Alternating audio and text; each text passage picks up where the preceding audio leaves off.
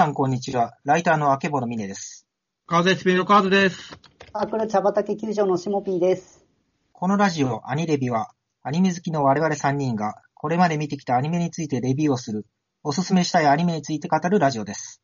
なお、このラジオは、取り上げる作品の内容についてネタバレをしているので、その点ご注意ください。はい、えー、ということで、今回はですね、あの、年末なので、2020年のアニメについて振り返る座談会、前編を、えーしてみようと思うんですけど、その前に皆さん、最近はいかがお過ごしでしょうか？はい。うんあじゃあ、しもぴーから話させてもらうと、えーもともと最近ゲーム、ソシャゲでアイドルマスターミリオンライブっていうゲームのソシャゲやってたんですけど、はい。えっと、最近それに追加して新しい音ゲーを始めまして、2本目ですか？はい。えっと、ハニーワークスっていうユニットがあって、えっと、声優さん迎えて楽曲提供してる方々なんですけど、はい。その人たちの曲を使ったソシャゲが始まりまして、ええっと、ハニーワークスプレミアムライブって言うんですけど、ー、はい。で、今月上旬にそのゲーム内のイベントがありまして、はい。で、僕がすごい好きだった曲が新規で実装されてっていうイベントだったので、うんうんうんちょっと走りながら頑張ってたんですけど、はい。まあ、同時にあのミリオンライブもずっとやめずにやってたんで、はい。二つ音。ゲーの掛け持ち、はい、二つやって死ぬかと思いました。混乱しそうですね。あれ、このハニワっていうのはこれ、もともとユニット名なんですよね、これは。あ、そうですね。はい。あの、ユニットの人の名前ですね。えあそれがゲーム化？ですか？そうですね。はい。その人たちの曲を使った音ゲーになりました。えー、青春応援リズムゲームっていう謎のジャンルが。はい。そうですね。作中の中で結構、ストーリー性のある楽曲の群衆になってるんですけど、うんなんか群像劇みたいな感じで、だから A ちゃんは B 君のことが好きなんだけど、はいこの A ちゃんのことを好きな C 君がいて、みたいな。あ、三角関係みたいな。そうです。で、結局 C 君は失恋するんだけど、その C 君を好きな D 子ちゃんがいて、みたいな。で、それぞれの気持ちを歌った曲が、だからその人数分4曲5曲とかあったりして、うん、うん、うん。で、その曲に対するアンサーソングがあったりして、みたいな感じで、えー、面白いですねなんか。曲と曲が、はい、すごい繋がってて、このシリーズ面白いなと思って、もう今10年ですかね、15年ですかね、確か、その人たちが活動を始めてから。はい。あ、結そうなんだ。構長く、そうなんです。結構長く活動されてて、で、楽曲が本当に溜まったところで今年ついにアプリゲームっていうことでなったので、じゃあ、まあ楽し、はいのゲーム化って感じですよね。あ、もうまさにそういう感じでした。はい。プレイヤーもすごい集まってて、若い子が結構メインなんですけど、うん、うん。最初にイベントやり始めた時は暫定順位がなんか20万位とかになってて、そんなにやってるんだと思ってびっくりしました。あ、なるほど。えっ、と、今、ウィキ見たら、2010年からニコニコ動画や YouTube などで活動して、そうですね。2014年にメジャーデビューしてっていう感じで、あ、なるほど。結構長いコンテンツなんですね、こちら。そうですね。であと、ボーカルにチコさんっていう方を迎えて、チコ with ハニーワークスっていう名義で、アニメとタイアップして、配給の歌歌ったり、銀玉の歌歌ったりっていうのもありました。えなるほど。か活動がなんか2元2.5次元っぽいんですけど。なるほど。そうですね。で、あと、はい。今月12月には、その人たちのバーチャルの 3D モデル使った映画も上映されるので、すごい楽しみです。ー、えー、2020年公開。はい。10 12月25日。えー、すごいな。そうですね。クリスマスですね。クリスマスに。うーん。やっぱ、シモピーさん若いからそういうの結構抑えてる感じしてすごいね。いや、全然わかんないわ。すごい。まあ、なんというか、10年感性が変わらないというか、大人になれないというか、いやいや、えなんか、あ、すげえシモピーさん的なね。ー。はい。まあ、僕の近況はそんなところです。もう音ゲーいっぱいみたいな。そうですね。なるほど。あ、じゃあ僕、ゲームはい。すると、あの、まあ、相変わらず FGO をずっとやり続けて、相変わらず、シナリオが面白いんだけど、すげえ時間食うなって言いながらやってるんですけども、それ以外に原神を始めまして、ああ、おー、話題の。はい。そうなんこれ結構、僕毎日あのピクシブを10年以上監視してる役してるんですけども、そうですか。役をして10る年以上。役目なんですよ、僕。そうすると、その、今年の秋頃からやっぱりサービス開始直後から、絵がめちゃくちゃ上がってるんですね、原神の。ほうほうほで、えーで、ランキングにもどんどん入ってて、気になって気になってやってみたんですけども、う。ぶっちゃけ一言で言うと、まあまあ、あの、ゼルダの伝説っぽい。そうなんですか。へえ。要は、まあ、これ公式があのゼルダリスペクトを唱えてるんで、それも言っちゃいますけども、うんうん。レスオブワイルドっていうあの、スイッチの名作ゲームがあって、はい。結構ね、操作感はかなり似てて、うん。これの面白さって、えっ、とね、常に驚きがあるというか、常にやることがあるっていうのがあって、例えば、お。フィールド、えー、例えばこう、草むらとかを歩いているだけで、すごく景色が綺麗だったり、はい。なんか、えーリンゴが落ちていたりとか、何かこう、得した気分にさせてくれるんですね、常に。ほうほうほう。今までのワープン、あの、オープンワールドって、はい。あの、結構移動が退屈だったりするんですよ。うんうんうんうんその間何もなかったりとか、野犬に襲われて死ぬとかばっかりで、うんありますよね、そういうこと。うん、あるんですけども、それをね、そのゼルダは解消しているっていうゲーム性があって、原神もまさに全く同じで、うんうんうんで、えーゼルダと違うところとしてですね、あの、女の子が操作できるんですよ。ほう。なるほど。ど。確かに、大きい。それは大きい。うんそう。あの常に、リンク君のお尻を見ている僕としては、はい。あの、性転換してくんねえかなと思いながら遊んでた。いや、わかりますよ。女の子操作したいですもんね。うん そういう意味からすると、あの、キャラクターが、あの、たくさんいてですね、原神には、その、入れ、あの、ボタン一つで入れ替われられるんですよ。うんうんうん例えば、非属性の、えー女の子だとか、えー例えば、お体験を持っているマッチョな男とか、その辺気分によってキャラクターを変えながら冒険できるんで、ある意味こう、ゼルダの進化系なところもありますね。そういう意味では。ああ、なるほど。面白い。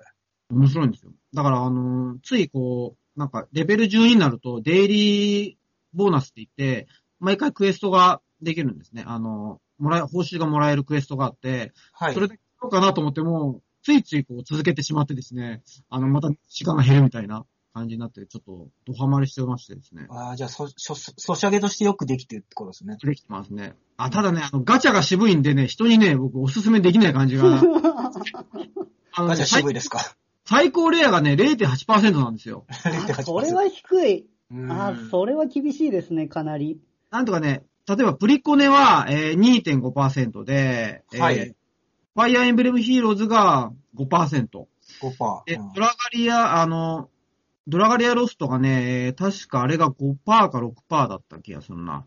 で、で、FGO が2%なんですね、最高レアが。それから考えると、0.8はね、す超ごいですね。かなり渋いですね。渋いし、リセマラって言って、こう、やり直して、いいキャラクターが出るまで繰り返、最初を繰り返すっていうのも、1回になんか40分くらいかかるんで、それも無理なんで、物え理。え厳しい。それ考えると、そのガチャの渋さがやっぱり、あー、ちょっと中国系のゲームらしいなっていうところもあって、ああ、そうですか。僕こんだけハマってるのにツイッターに書けない理由が大体そそこな、そこで、あの、ガチでできないこのガチャの渋さっていうのがあってですね。なるほど。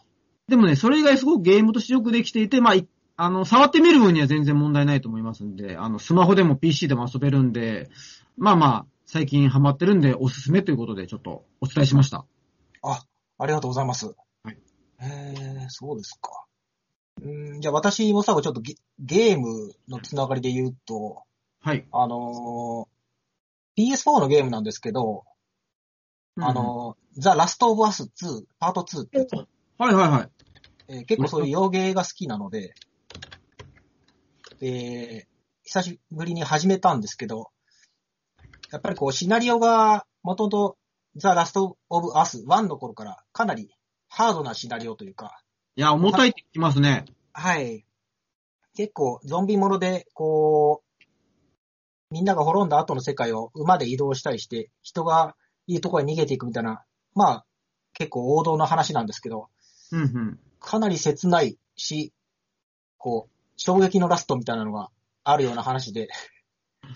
で、2になったからもうそんなに辛いことはないだろうと思って開始したんですけど、もう序盤の序盤で、その、1のラストよりきついんじゃないかみたいな話になりまして、えマジかよと。まあ、言わない方がいいと思うんで言わないですけど。いや、でも、そう、続編って、そういうもんじゃん。そうですね。うん。まあ、映画とかでもありますけど、うん。はいはいはい。たとはいえ、え、マジでっていうのはちょっとびっくりしすぎて、今ちょっと止まってますね。やるんですけど。うん。確かにあの、近年出る洋芸の結構割と DV とか普通に描くような重たい系がね、流行ってるんですよ。文化。ああ、そうですか。なんかね、潮流があると思うんですよね、そのあたりって。うんうんうん。うん。確かにその、うん。映画というか実写とかでも結構取り扱えるような作品で、うんうん。で、ハードな続編だと思って、ちょっと私も期待しつつやってたんですけど、ええ。これ映画で2でこれやったら暴動が起きるんじゃないかみたいな始まりだったので、ええ。ゲームである意味良かったなと思いつつ、結局あの、相対的に今のところ点数的には何点ぐらいつけるんですか？えーっと、すごい、前回の導入から比べたら、比べて、今回でもう100点なんですけど、素晴らしいゲームには間違いないって思ったんですけど、はい。今ちょっとできないっていうぐらいのパワーのあるゲームだったので、あの、やっぱ、なんか、その自分自身のノリとかテンションで好むジャンル変わってくるじゃないですか。そうですね。まあ、ハッピーエンドだけを求めたい時と、なんか、はいお互いのを楽しみたい時とか、なんかメメンタルの上下であるじゃないですか、そういうの。いや、全くそうです。はい。やっぱ、それで言うと、やっぱ今のところちょっと保留にしてる感じですか、じゃあ。そうですね。体調万全で睡眠もバッチシん時じゃないとできないみたいな、私にはですけど。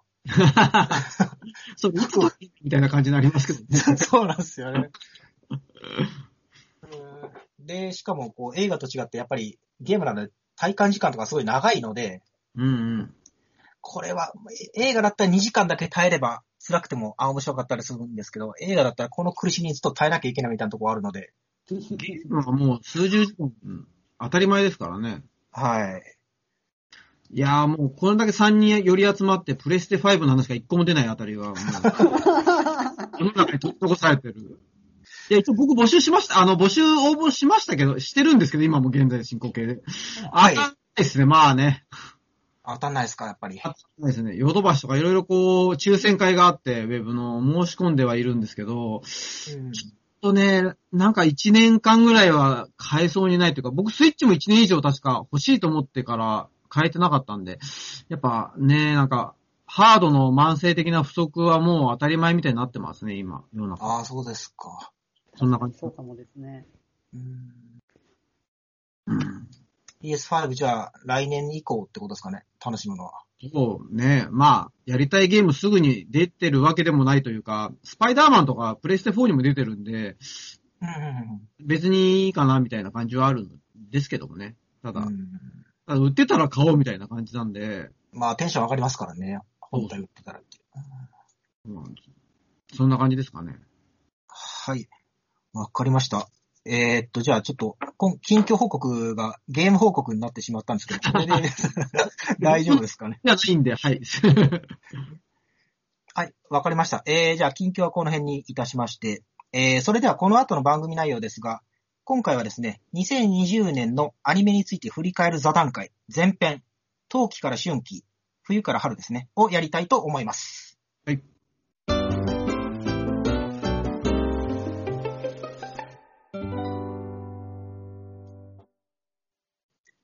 はい、えー、それでは、2020年のアニメについて振り返る座談会、前編、冬季から春季を始めたいと思います。それでは皆さんよろしくお願いします。よろしくお願いします。はい、えー、それではまず2020年の冬アニメからなんですけれども、はいえーと、今年の1月からですね。えー、皆さん何かこのあたり印象に残っている作品などありましたでしょうか？しもぴーさんはいかがでしょう？かあ、はい。えっ、と、僕結構全、個人的な好き嫌いの中で、えっ、と、はい舞台がですね、現代日本ではい。結構、なんていうんですかね、現実に近い作品の方が僕結構実は好きなんですけど、はい。そうすると今年の1月って結構、推しが武道館行ってくれたら死ぬとか、ランウェイで笑ってとか、うんうんそういうのがあってですね、まあ、ありましたね。ただそんな中で一番好きだったのが恋するアステロイドいうおー。アニメがあってですね。うん。こちら、えっと、女子高生たちが、えっと、部活で地学部に入って、はい。で、わちゃわちゃするっていうアニメだったんですけど、これがですね、とあの、制作が動画工房さんで、ああ、お好きなまあ、可愛い女の子を集めて部活させるのが得意な会社なんですよ、ここ。いや、もうそれと、ま、ま、漫画タイム系が揃ったらもう、そうですよね。そうですね。でも、キャラも一人一人、まあなんか、それぞれの子たちが一生懸命だったんですよ、この作品って。部活系ですね。うん結構主人公のミラちゃんは、あの、幼い頃にあったことの約束のために、えっ、と、小惑星を探したいって言って星について勉強したり、うんで、そのことを進学した高校で再会してとかがあったりして、そうなんですよ。もう、二うん人で、しか思えない。には、はい。そうです、そうです。もうユリップルなんです、この二人。そうなんですよ。お互いがお互いのこと本当に好きですからね。そうなんですよ。そこの熱々っぷりもね、ちょっとたまらん感じしましたね、確かに。うんで、入ったらやっぱりこう、先輩がいるわけなんですけど、はい。個人的に結構面白かったのが2年生の、まあ先輩がいるんですけど、うんうんうんこの子がだから3年生から見たら、この2年生の人は、まあ後輩なんですけど、だから3年生のことを先輩先輩って呼ぶんですけど、はい。この先輩自体は、その新入生の主人公から見たら、この人も先輩なんで、だから先輩も後輩もどっちもいるわけなんですよね。2年生って。うんだからそれぞれのこうキャラによって、このキャラに対する見方が全然違うっていう視点がすごい面白くて。ほー。なんか2年生の、ところじゃないですか。はい？あ、ごめんなさい、もう一回いいですか？部活ものの美味しいところですね、その、あーそうなんです、うんそうなんです。ホワイトモっていうところが。はい。やっぱりそのクラスの中とも違って、部活で他の学年の人たちと接するからっていう一面がすごい見れて、ああ、なるほど。それがすごい可愛いなって思いました。うん。うんあります。あー確かに後輩が2人ですし、先輩も2人っていうポジションですもんね。ああ、そうなんですよね。そう、2年生の学年がこの子しかいなくて、うん。っていうのもなんか面白かったですね。なるほどね。僕はこのアニメ結構絵の綺麗さをすごくうんうん。けども、やっぱ天文学というか、やっぱ景色とか、その、あ、あの、夜空とか、そのあたりの描写は圧倒されましたね、これね。うん、うんそうでしたね。そこガチでやるんだみたいな、その喜びがありました、すごく。うん。星、空の描き方ってことですよね。そうそうそう。で、あとあのー天文台とか、そういうせ設備というか、はい。なんだろうな。多分もう、ちゃんと精密なロケハンをしてると思うんですけども、あ、そうですね。なんか資料協力の欄見ても国土地理院とか JAXA とかやっぱり、やっぱじゃあ、地理出してる成分堂進行者とか入ってますからね。すげえですね。ガチですね。そうそのあたりがね、なんかものすごく地に足のついた、こう、なんか現実感というかリ、リアル感がね、すごく、なんか興味深く見れたアニメでしたね、これ確かに。なるほど。ははい。そうですか。おそうあの、冬、1月期はこの実はラジオで特集していないので、うんうん。ちょっと今新鮮に聞いてたんですけれども、はい。うーん、じゃあ、カズさん、他、カズさん、これ喋りたかったみたいな作品ありますかね？はい。えーと、僕はそうですね、触れられなかった作品で言うと、やっぱドロヘドロが、やっぱり、あの、興味深く見れたんですけど、なかなか話すタイミングなかったんですよ。はい。というのもですね、これ結構、あの、物語が難解で、うんうんうん。よくわからんっていう感想をいろいろこう、エゴサと言っていいのかわかんないですけども、出てくるんですけど、はい。このじゃあなんかすごくわかるんですね。あの、わかりづらいと、要は。うん。世界観が独特で、例えばこの主人公が、えっ、と、こう、トカゲの、えー頭をしてるんですけども、うん。なんでって言うんですけど、本人にもわからないと。うん。だからその記憶を求めてるんだって言って、で、もう一方の、えー世界にはこう魔法を使う世界があって、うん。ここでもなんか人が平気で死んだりしてる、あの、殺されたりとかして、割と命が軽かったりするんですけども、ほうほうほう。の、まあギャ、ギャングというか、いわゆるならず者の集団の物語が始まって、その、いわゆるあの、二つの物語が同時並行しているのも結構説明不足で、私はアニメを見終わった後に原作今ちょうど途中までまあ読んでるんですよ。はい。あの、漫画の原作の方が、より分かりづらいことになってる。わかりづらい。へだけどやっぱりこの絵力というか、やっぱあのさ、絵、絵とか世界観の、なんか、突然キノコ生やす、例えば魔法があったりとか、そのあたり不思議さですごく見せられる物語なんですけど、だからアニメって結構、あの、再構成して見やすくなってるんですよ。あー、なるほど。なんか僕の中ではそれってあの、進撃の巨人と結構似てるなと思っていて、ほうほうほあれあの、進撃の巨人も世界観が、オリジナリティが高くて、う。うんうんうん。えーで、えー原作がデビュー作なんで。やっぱこのドロヘドロもそうなんですけど。ああ、同じなんですね。デビュー作がゆえに分かりづらいところをアニメで再構成して、あの、分かりやすくしているというところも含めて、結構あの、進撃が好きだった人はすごくハマれると思うんですよね、そういう意味では。ええ面白い。なるほど。そうなんです。だからそのあたりでもし、あの、振りを落とされちゃった人がいたならば、あの、ぜひ配信系でもう一回見直してほしいなと思いまして、ちょっとね、うどれん。いただいたんですよ。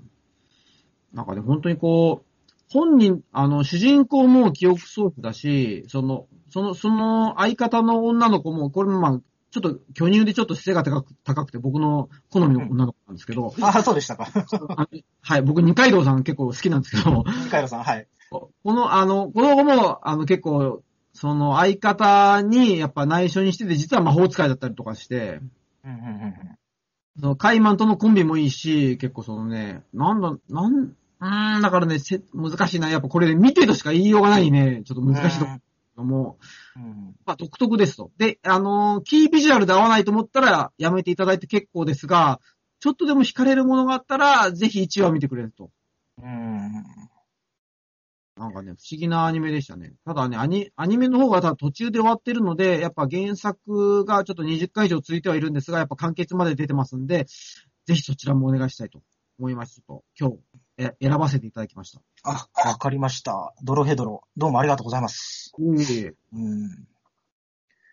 えっ、と、じゃあ私も一本、ちょっと冬アニメで語りたかった、皆さんとちょっと喋りたかったアニメがあるんですけど、ははい。えー、それは映像犬には手を出すなっていう、ああ、はい来ましたね。すかなりメジャータイトルっていうか、もいや、これ、冬アニメで、あの、最も話題になったアニメと言ってもおかしくないんじゃないですか、これは。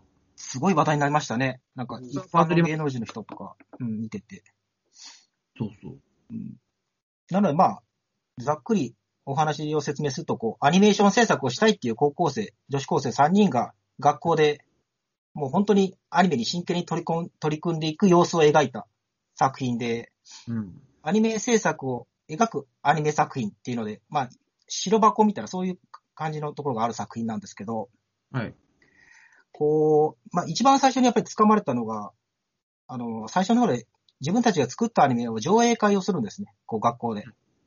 で、その上映会をやっている時に、スクリーンの中から自分たちが描いてた戦車が出てくるシーンがあるんですけど、うん、うん。もうそこでやっぱりすごいびっくりして掴まれまして、うん、うん。もう、ドカーンと本当に出てきたすげえな、このシーンと思って。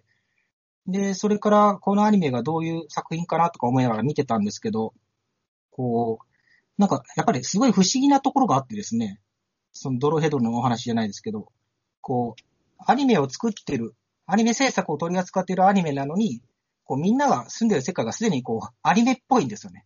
うんうんああの、学校からしてもうすでに、はい。なんか、若干水没してる感じの、なんつうの。そうです、そうです。そうですよね。ええ一応、ちょっと作者によると確か2046年っていう話らしいんですけど、あ、そうなんですか。へえ。7月が、あの、なんだろう、えー水面が割と上がってて、あれ横浜でしたっけ？あれ神奈川なんですよね、あそこに確かね。そのあたりは結構、そこ自体がまずジブリアニメ感、すごいじゃないですか。あれ、そうですよね。なってたのを知ろうとか。うん、そうそうそう。あれですよね、まさにね。あれです。なんかそ、そそれとか、用水路とかすごい長いのがついてたりとか、はいはいはい。こう、地下世界にちょっと傾いてる中華料理屋なんかがあったりっていう。あ、あ、な謎の、あそこで商売成立してんのかってぐらい、そうそうないような、なんかこう、地下街の、あれですよね、中華料理屋ですよね、あそこ。そうなんですよ。なのでなんかこう、すでにこう、みんながいる世界がもうこっちから見たら羨ましい世界になってるんですよね。ああ、うん確かに。そう考えると結構メタ的な、こうなんだろう。アニメなのに、その世界がアニメで、さらにその中でアニメを作ってる話じゃないですか。そうなんですよ。だからなんかこう、すごい入れ子構造になってて、なんか、言うならこう、夢と夢の境目がないって言ったらいいですかね。だってあれ、うんね、自分の作った空想が、はい。あの、浅草市の空想が、あの、現実につながるじゃないですか。妄想シーンで。そうなんですよ。うんスーッと乗っちゃうんですね。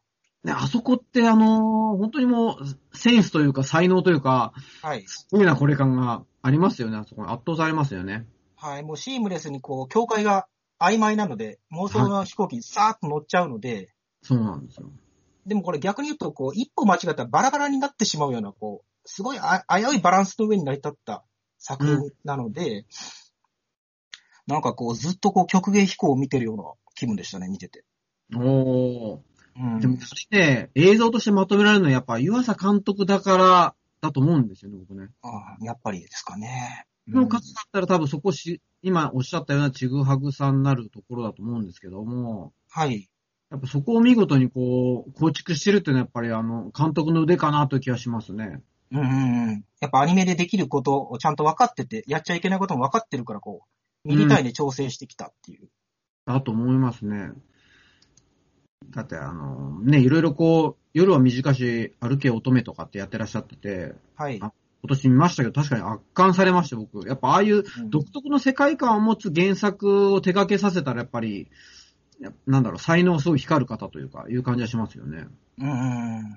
だって映像系も結構その才能のか、あのなんか才能とかその世界観の塊じゃないですか、これまた。いや、そうですね。さっきのドロヘドロと一緒で。と一はい緒ですね、そのあたりね。だから結構これを料理するのはやっぱり難しいなと思いますよね、そこはね。そうですね。切り口をこう見、掴むというか、見見つけていかないといけないので。でもそこをこう見事にこう描き切って、やっぱりなんか NHK アニメっていうのもなんかまたいいじゃないですか、これが。そう、そうですね。NHK らしいというか。はい。そんな感じ。ただ一点ちょっとここ気になったところあるんですけど、映像系は。それはちょっとなんかあの、お風呂シーンがあるんですけど、映像あ系の中で。まあうんあんましエロくなかったから、もうちょっ あ、そう大事なの、やっぱ。と、いや、ちょっとやっぱり、うーんって思いましたね。あ、せ、銭湯にみんなで入るシーンですか？そうです。銭湯にみんなで入るし、読者モデルの女の子とかいたので、はいちょっとウキウキしてたんですけど、めちゃうんもうちょっとこ いや、でも、お色気、そうね、まあね。NHK ですから、そこは。そう NHK だからですよねあ。NHK だったらみたいに思いました。う、名前似てるけど違うっていう。うんまあ、はいはい。えーうん以上、映像系には手を。やってました。あ、まあいい。そこは。え何です？何です？あだから NHK は昔ナディアでいろいろやってましたんで、まあまあ、あそ何は 超エロかったですけど。はい非常に良かったですね。なるほど。確かにでも映像系は本当になんか見るところしかない感じの素晴らしいアニメでしたね。そうですね。やっぱり今振り返っても、1年以上、1年近く前でもやっぱり思い出すかな。うん。いや、これは原作溜まったら2期やってほしい感じしますね。やってほしいですね。いや、本当に。なるほどね。はい。えー、私そんなとこなんですけど、この時期、冬アニメで何か皆さんありますかね？これ面白かったみたいなやつ。他に。あ、僕、せっかくなんでもう一本喋りたいんですけど、はい。えっと、はい痛いのは嫌なので防御力に曲振りしたいと思いますっていうあありましたね。アニメがあったんですけど、はいあのタイトル、はい。もうこの主人公の楓ちゃんがですね、メープルちゃんがすごい僕の性癖ドストライクで、言ってましたね。ずーっと言ってましたね。もうこの髪型と、あの、すごいおどおどした性格なんだけど、あの、持ってるパラメーターがめっちゃ強いっていうのが僕すごい好みで、うんうんうん。毎週毎週ニッコニコしながら、ニヤニヤしながら見てました。もう今日もメープルは可愛いなって思いながら。このルックスなのに、実は悪魔的な強さを持っていて、あの、あの最終話どうなんですかっていうか、ありなんですか皆さんっていう。あの、怪獣的になるんですよね。もう。ね。ん特殊能力使って。魔王とか、そう、怪獣になってゴ、ゴジラ的な恐竜になるみたいな展開になってですね、ぶったまげましたね、僕ね。いや、可愛いですよね。そんなところも可愛いんですよね。含めて可愛いんですね、じゃあ あの、なんか本人に悪気がないのがめちゃめちゃいいんですよね、なんか。ああ、なるほど。なんかその人をなんかこう攻撃するためじゃなくて、自分が痛くないようにって言って防御力上げてるだけですからね、彼女はだって。最初にそうでしたね。全部、痛いの嫌だからって言って。いや、でも、それが結果的に結構他のプレイヤーにトラウマを植え付けてるわけじゃないですか。そ うそうなんですよ。自分の防御力硬すぎて人から攻撃されたら、その相手がカウンターでダメージを負うっていう。結構、あそこは結構ね、他のプレイヤーがみんなドヨーンとなってるのも含めて僕はギャグアニメとして見てますよ。あ、そうです、そうです、そうです。いいですよね、これ本当に。あ割味方にいたら心強いけど、敵に回したらすげえ大変っていうタイプですからね。うんそう確かに。でもね、あの、メイプルちゃんだけじゃなくて、僕あの、サリーっていう親友の女の子がいて、はいはい。これね、そあそこにね、友情ゆりを感じてですね、ちょっと、ゆりだ。またゆりが。たまに出かったですね。うん。に出てくる、ちょっとリリアルでの二人での会話とかも含めてのニヤニヤ、うん。がね、すごい楽しくて、そう。いや、僕は、この作品で言うとやっぱサリーちゃんがすごく好きでしたね。ハマりましたね。なるほど。うん。僕、サリーちゃんですかね。お、そうだったんですね。まあ、もともとポニーテールに弱いんですけどね。クスなんですね、そこで。いや、僕ね、あの、僕は素早さに曲振りしてるあたりが好きですね、そこね。あの、プレイヤーとしても。あ、俺と同じ、あの、RPG の楽しみ方してる女の子だと思って。あ、なるほど。そういう視点があるんですね。そうそうそう。結構ね、素早さ重視でパラメータ振って、で、そこはまたね、メイプルといい噛み合い方をするんで、うんうんうんなんかね、その、このギルドっていうのもいろいろメンバーが増えてきてね、なんか賑やかになっていくのも楽しかった。あ、そうですよね。そこもすごい良かったですね。なんか、二人だけとかで完結しないで、そうそうそう。最終的にギルドも建設してっていうのが。そうなんです。あのあたりで僕はあの、断末にも同じ気気持ちよさを感じていて、ああ、なるほど、なるほど。はいはい。最初二人っきりだったのが、どんどんメンバー増えてって、仲間ができていったっていう居場所を見つける物語としてもなんかすごく、それをね、うんうん。書いてくれてすごくいいアニメでしたね、これ。わうんかります。お父さん何か冬アニメはい。はい。うーん。えーっとね、僕はね、まあいろいろね、群れなせシートン学園はやっぱりね、ちょっと、このあたりでね、なかなかランキングには出てこないかもしれないけど、ちょっとね、やっぱ皆さんの記憶には残しておきたいと思ってですねうん。うん、そうですね。やっぱ動物なんで、あの、やっぱ生殖本能を丸出しにするあたりが、はい。面白さの笑いのツボに入りましてですね。あの、やっぱ、ケモッコにはやっぱたまらないよっていうところでですね、ちょっとこれは皆さんぜひともっていう感じがしますね。うん。すごく。うん。なんかランカっていわゆる子犬系というか、狼なんですけども、いわゆるあの子犬チックな女の子が、あの、人間の男の子に、あの、懐くっていう物語なんで、そこだけ見ていただければっていう感じで。はい。ちょっとこのあたりちょっと触れておきたかったんですいません。あの、生徒会長の裸デバネズミの、た、肌野美紀さんが、裸が清掃だと服着てるのは恥ずかしいことだって言ってるのがおかしくて僕はゲラゲラ笑ってました。だからね、あの、動物ならではの価値観のズレっていうのが多分ね、このね、ギャグ漫画の面白さ。まあ、もっと原作漫画なんですけど、そのギャグの面白さなんですよ、この作品の。ここをぜひともね、注目していただきたいなと思いますね。はい。他は、ミネさんありますか？えーっと、そうですね。冬アニメ、もう次の春アニメに差し掛かる感じの語りになっちゃうんですけど、大丈夫ですかね？はい。あ、じゃあ、このシームレスにう移動しますか？じゃあ。じゃあ、シームレスにちょっと移動させていただきたいんですけど、はい。あの、この頃の冬春で、結構私劇場版とか映画に行った記憶があってですね、ははは割とコロナとか言われ出してた頃なんで、すごい少なかったんですけど、2月に白箱の劇場版に行ってきまして、おー。はい。で、かなり楽しみにしてたんで、こう、劇場に足運んでみて、足運んでみたらあんまり人がいなくて、ちょっとがっかりしたっていう記憶があったりとか、いや、まあ、コロナ禍ですからね。うん。そうなんですよね。で、まあ、なんですか？はい。ええ他は8月にドラえもんののび太の新恐竜を見に行ってきまして、ほうほうほで、まあ、あと9月にバイオレット・エヴァーガーデンで、で、11月に鬼滅の刃っていうところに行ってきたんですけれどう。も、おー、うん充実してますね。はい。まあでもやっぱりおしなべて人が少なかったなっていう。うーん、まあ、時期的な問題もありましたからね。はい。実際どうだったんですか？映画の感想は。映画の感想、そうですね。うーん、もう白箱は本当に、こう、もう一回テレビ放送の感じを劇場版で全部やってくれたっていう感じがしてですね。ほうほうほで、それがもうすごい面白くて、今回劇場版なので、えーっと、作品の中でも劇場版アニメを作ろうみたいな感じにちゃんとしてくれててですね。あ、なるほど。ちょっとメタ的な、ちょっと仕掛けありますね、そこね。はい、そうなんですよ。で、ちゃんと武蔵野アニメーションの中で、こう、もう一回頑張って作るっていう風にしてあったので、白箱ってこれだよなとかって思いながら、もう何年も経ってて忘れてたんですけど。うん。で、見て、当然、終盤では泣きましたね。おーはい。はやっぱりテレビシリーズから変わらず、こう、いいもの見せてくれる感じありますね。ありましたね。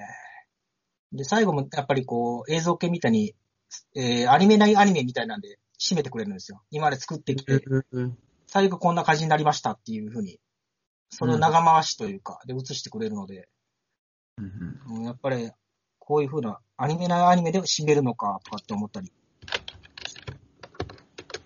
うん。で、ドラえもんも見てきたんですけれども、はい。今度はこう、リメイクというか、新恐竜なので、こう、のび太の恐竜はもうみんな知ってるから、設定とか、そういう話だけ踏まえて、全部新しいことをやろう、みたいな作品だったので、うん、うん、うん。見てる途中から、新しいエピソードに分岐していくのが、すごくよく分かってですね。あ、じゃあ旧作の方も見ていたってことですね。あそうですね、昔ですけれども、旧作見てまして、今回、のび太の新恐竜ということで、のび太の恐竜の、こう、新しい解釈バージョンみたいなのをやってまして。ああ、俺が子供の頃一番初めに見た映画じゃない、これ。ああ、ののび太の恐竜ですよね、これ。もともと。そうです、そうです。あのび太の恐竜です。まさにあれが、でも、はいリスク2回目ですよね、じゃあこれ。もしかして。そうなんですよ。えーっと、のび太の、1回リメイクしました？一回のび太の恐竜のリメイク全く同じストーリーでやって、うん。で、こ、今回は再解釈というか、今やったらどうなるか、どうなるのかみたいな感じのをやってて、ちょっとややこしいですけど、なるほど。えっ、と、リチューンですね、じゃあ、リメイクというよりも、じゃああリチューン、そう、うんうんい。じってる感じの、いじってる感じの、感じですよね、それ。そうですね。あ、生まれる恐竜が双子なんですね。へえ。そうなんですよ。もうだいぶ、だいぶ変えてますね、じゃあ、それか。ああ、話がだから全然違うんですけど、でも、こう、のび太がピースケの卵を拾って、えで、タイムマシンで元に戻してっていうところへんは一緒なんですよ。おー。いやでー、ないな、これう。んうん。そう。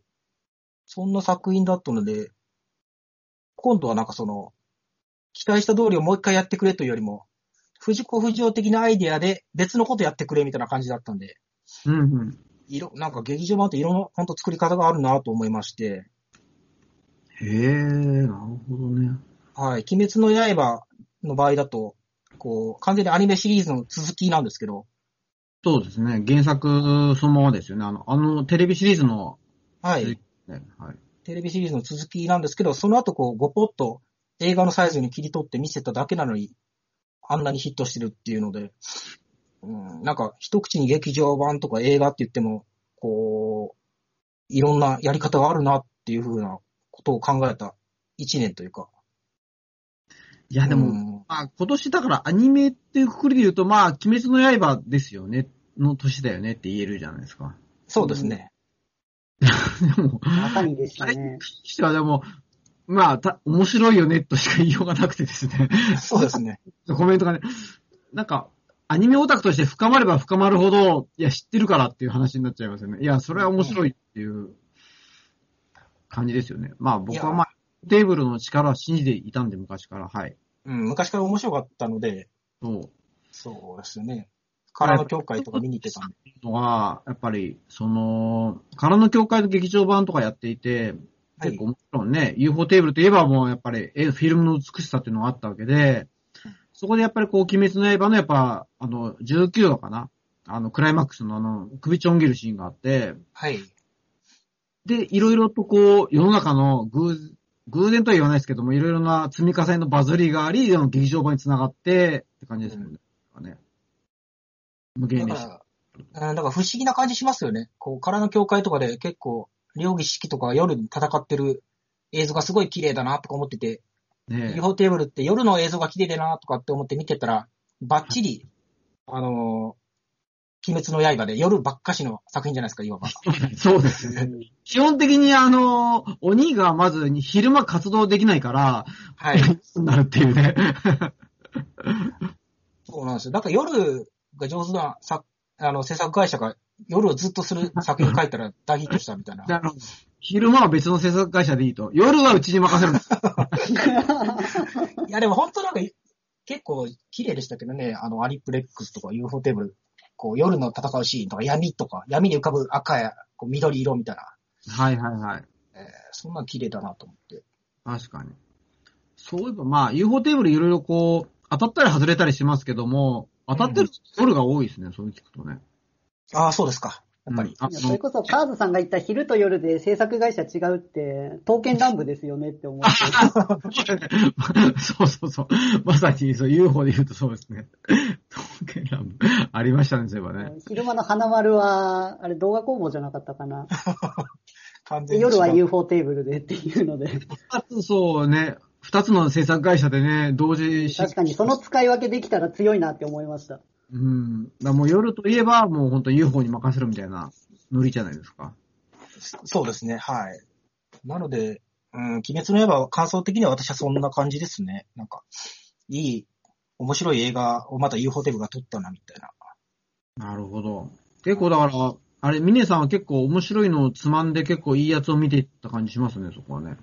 今回、そうですね、劇場版。まああ、他のやつはあんまり行けなかったっていうのもあるんですけど、うんだってほら、ね、ドラえもんの映画って聞いたら僕あの、今、超炎上してるあの、スタンドバイミードラえもん2が出てくる あれ、炎上してるんですか？いや、まあまあまあ、だいぶ厳しいみたいな 内容がね、なるほど。ありますけども、まあ良かったです。だから、評判のいいやつをやっぱり、綺麗にこう、ちゃんと映画体験してるなって感じは受けました。そうですね。あと、バイオレット・エヴァーガーデンも当然面白かったです。はい。いやー、バイオレット、そうですね。やっぱあれも大泣きさせてくれましたよね。はい。わかります。まあ京都アニメーションがこういろいろとこう、ね、あの、ありながらこう、完成にこうつな、つなげたというか、はい。そういう思い入れもありますから、やっぱこの、場外的な意味でもやっぱり、思い入れが強くなりますよね、そこはね。物語を背負ってる感じがやっぱありましたね。ね、なるほど。はい。えー、じゃあ私はこんな感じで、ちょっと春、もう春アニメに移行してしまったんですけど、引き続いてカーズさん、あの、何か、春アニメ以外でも何かあります春アかニメね、てかね、印象に残ったのがね、春アニメって言われて、まず、宇崎ちゃんなんですね、僕ね。宇崎ちゃんはさっちゃん。いう。うん。で、宇崎ちゃんっていうキャラクターはすごく、もてはやされてる中で、最近こういうなんか、宇坂川キャラって言って、割る0年代に属性として言葉が生まれて、はい。持ち上がったヒロインの属性があるんですね。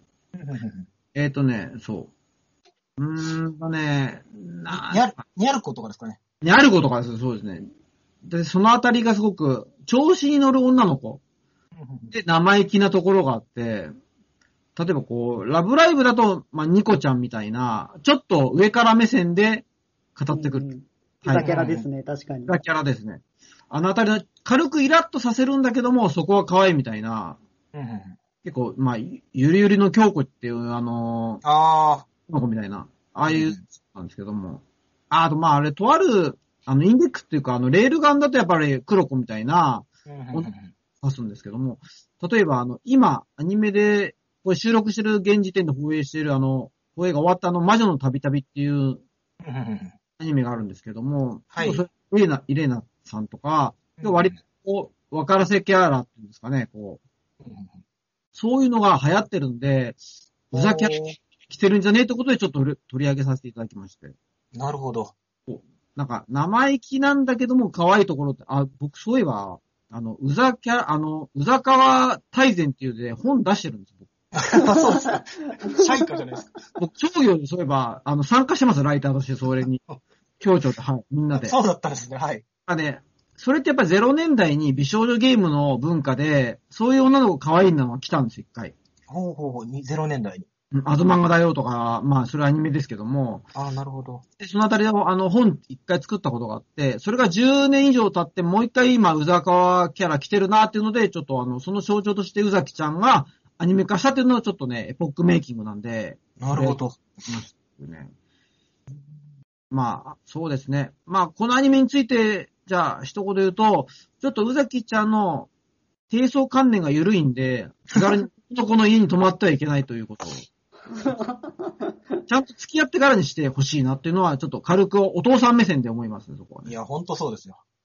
あの、心配になります、僕。あの、もしかしたら、あの、社会人になってから、宇崎花ちゃん騙されそうと思うと、怖いんですよ。あ確かに。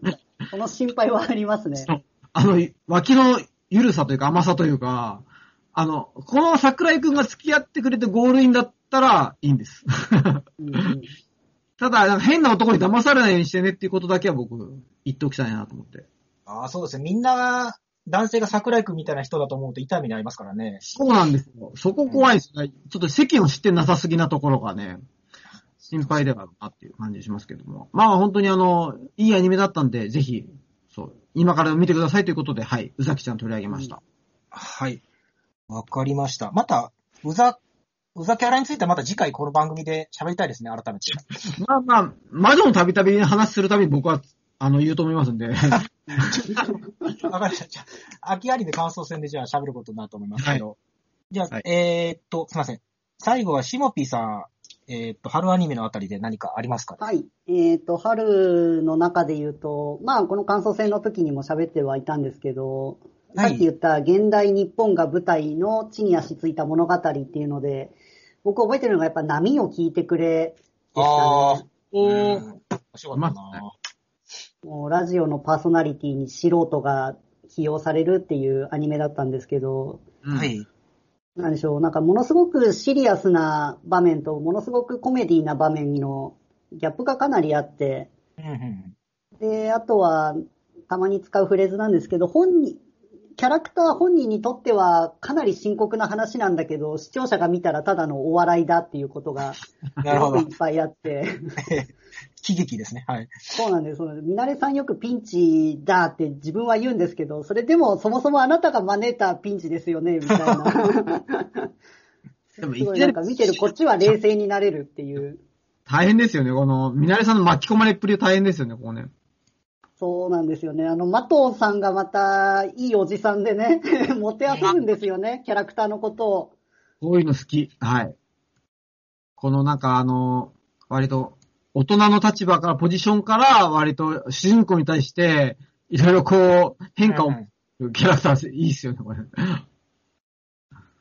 まあ、あと、ミナレと同居してるみずほちゃんは普通にただただ可愛い子だなって思ったり。いや、あの、もう、だって、お嫁さんにしたい子ナンバーワンじゃないですか。あ、そうそう、そうなんですよ。僕、本当この子と結婚どうやったらできるんだろうって考えながら。いや、よかったですね。てかね、もう、みなれさんがちょっと明けすけすぎて、確かに、みずほちゃんがもうファンタジーなんで、僕としてのそうですね。まあ、ファンタジーですよね。こんな子いたらいいなって理想ですよね。わかります。僕ね、あの、女性のキャラがなんとかだわとか、そういうことを言わないのが結構リアリティが高くて、そこすごい聞いて、あーあー、なるほど、なるほど。はいは結構汚い口調の女の子に見えるんですけども、実はリアルだとこれが普通なんですよね。い。そうなんですよね。うんうん。だってそのあたりをね、あの、そこ変えずにやってくれてるあたりが、まあこれも原作力の強さでもあるんですけども、やっぱりなんかすごい、あの、いいなと思って、さっきおっしゃった地に足のついたというのは本当にその通りだなと思いながら見てますねあ。なるほど。うん、面白かった。確かに、そうですね。あのー、地に足がついたで思い出したんですけど、こう、ふ、不意にキュッとこう、男女の関係みたいなのが急にリアルに浮かび上がってくるシーンとかがああ、そうですね。ありますね。はい。あのー、名前忘れましたけど、一緒にカレー屋さんで働いている男の髪の毛が、金髪の男の人がう、ん実はあの、助けた女の人に手を出そうとしてるんじゃないかみたいな。そうですね。あれがなんか、うわ、マジでみなれさんかわいそうみたいな感じで見てたんで、そうですね。もともとはミナレさんにアプローチしてましたからね。そうそうなんですよ。自分が独立したらカレー屋一緒にやりませんかみたいなの言ってましたもんね。そうそう、そうなんですよ。なのになんかこう、合いびきしてるような感じのとこ見ちゃって、うわーっと思ったり。うんあのあたり、やっぱ青年誌っていうか、なんかこう原始圏感があるというか、面白かったですね。なんかそのあたりなんか本当になんか、クソな人間多いなっていう。まあね、現実はそうです。このアニメはマジでクソだなと思うのが結構いて、そこもまたリアル。あの紐みたいな男、なんかバ、バックブリーカーかなんかされてた男ですよね。うんまあ、いましたね。まあ、もともと見慣れの元彼からしてちょっと、あの、本当クソなとこがあるんで。あーあれはひどかっね、三つおがね。た。いや、みつおみつお。でもやっぱりその、なんか、DJ になるっていう一個ファンタジーをぶっ込むことで、なんか物語が動く感じの面白さっていうのはね、すごく感じましたね、これね。うん、なるほど。北海道のリアルといいね、やっぱそこ見るべきところが多い感じしますね。そうですね。はい。えー、じゃあ、しもぴさん今、えー、波を聞いてくれについて語ってもらいましたけど、何か他に春アニメあたりで、ね春がね、結構その、放送延期といいますか、まあコロナ禍がちょうどね、あの、ね。なんか緊急事態宣言出ましたんで、やっぱりどうしてもやっぱり数は減りましたよね、ここはね。そうですね。まあ僕的にはまあ BNA はやっぱりやっぱトリガーとしてはね、そこを抑えてしたい、娯楽枠と言いますか。うん、うん。言ってもね、確かにあの、トリガーの作品、全部一緒じゃんって言われると反論のしようがない。うん。ですよねしか、同意しかできないですけども、でもそれが気持ちいいんじゃんっていうことを言い返したい。確かまあに、確かに。あの、そうですね。完全懲悪とか、主人公が不遇なピンチから大逆転して得られるカタルシス。そのあたりは、あの、なんかトリガーを、らしさがあって、すごくいいじゃんと思いまして、まあまあ、で。これね、昨夜の、もともとこう、配信メインで、全話が最初に作られていたから、いわゆるコロナの影響も受けなかったんで、ちゃんはい。と最後まで放映できたっていうところでも、やっぱり、なんか、そういう時勢も味方してくれた感じはしますね。うんああ、なるほど。感じで、はい。BNA おすすめですってことですね。はい。はい。しもぴーさん何かありますかね？僕、プリコネですね、覚えてるのは。ああ、やっぱり対策感がありましたね、本当に。うん。いや、ほんとサイゲームス金持ってるな感すごいですよ。そうですね。こんなご時世でも描けるアニメーターをこんだけ集めてっていう。で、やっぱ、やってることはガチャガチャした、あの、本話がファンタジー感もまた気持ちよさあって、わうん、そう、やっぱり金崎監督がやっぱりそこ天才的にうまいですよね。かります。あの、みんなのキャラクターをいい意味で引き出していてですね、あの、僕、これアニメきっかけでゲームずっと今続けてて、今ハマあ、ってるそうですか。ハマってますよ。あうんペコリーヌの可愛さが、このアニメの肝だった。僕にとっては。うん、そうですよね、本当に。中ペコペコペコリーヌの可愛そう、可愛かった。で、あの、終盤あたりで結構重い設定が明らかになるんですけども、うん。飛行機声で頑張る女の子っていうのもまた美しかったんで、そうなんですよね。なんか、この、本当にあの、ね、美食伝のバランスが素晴らしくて、ここが従順系の、めあの、メイドさんキャラで、うん。キャラの知ってるとかね、わかりやすいんですよ、みんなこう、特徴が。うん。そのあたりもすごくね、属性がはっきりしていたんで、見やすかったし、あの本当に素晴らしかったですね、これは。うん、やっぱりわちゃわちゃしてる年だけかなと思ったら、キャルちゃんのね、やっぱりあの葛藤とかがあったわけじゃないですか。うんもともとはこう、本当は敵。対する、そうう、ん関係のはずなのに、完全に情が移っちゃって、はい、このはい。ね、美食伝のメンバーを裏切れないって思っちゃったりする葛藤とかがいいですよね。いや、あの、こ結構あ、合間で揺れる感じのね、あの、心理ぼ描写も、ちらっと入るあたりがいいんですけども、でもそこまで重くなりすぎないのも、僕は、あ、そうそうそう、そうなんですよね。なるほどなるほど重くなりすぎないのが本当に。だからこう見てて気持ちよかったし、思い出せるんですよね。あの、感覚は最適だなと思いましたね。まあ、あの、あとで、まあ、ゲームファンから言うと、あとは、ユイっていうですね、メインの女の子が出てくるんですね、ゲームだと。そこをね、はい第2期では出してほしいみたいな、まだ決まっても発表になってます。本当は僕に、僕は本当にそこは強く願っています。ゆいちゃんいつ出てくるんだろうって思いながら見てたんで、出ないですね。はい。もう本当このクオリティで、ゆいも出してくれ、なんとかって思いながら待ってます。ああ、そうだったんですね。へえ。ちなみにこの、あの作品ってあの、プリコネはあの、ゲームの中でもアニメーションが新規にどんどん作られ続けて、あの、ソシャゲってよくあるあの、イベントっていうのがあって、そこの合間で名場面シーンみたいなのをアニメーションで、ちゃんとあの、アニメ会社に発注して作っている、しっかりしたね、え P があるんですけども、すごい時代ですね。そうなんですよ。あのあたりもね、含めてね、なんかこう、もう一回でかい展開してほしいなと思いましてですね。まあ、続くと、第2期あると思うんですけど、まあ、期待したい感じの、すごい確かにいいアニメでした。はい。はい。わかりました。プリンセスコネクト。私もすげえ面白かったですね、これ。ミネさんはどうですか？えーっと、そうですね。とりあえず映画のことをずらーっと喋れたんで、ようんまかそれでいいんですけど、まあ、あの、ただ、ハメフラにはまりましたね。おー、よかったですね。あれはもう、とりあえず、4月ぐらいはずっとそのことばかり考えてたような気がしますね。あ、どのあたりが？えーっと、もうやっぱり主人公のカタリナ・クラエスが好きすぎてですね。ああ、あの、えミネさんも語りないに落とされちゃ、落とされた？攻略されましたね、見事に。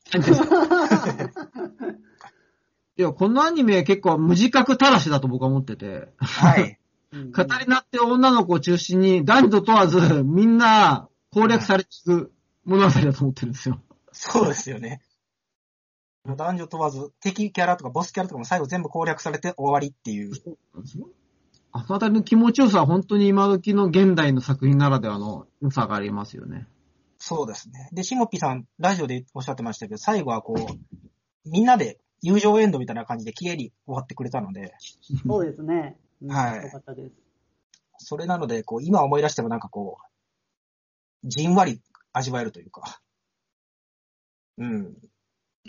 2期も決定してますからね、こちらに関しては。ああ、そうですね。はい、本当に。また見たいなっていうのが。はい。とりあえず私は春はこんな感じですかね。なるほど。はい。じゃあ皆さん、えー、以上で大丈夫でしょうか？はい。はい。えー、それでは以上、2020年のアニメについて振り返る座談会前編、えー、冬季から春季を聞いていただきました。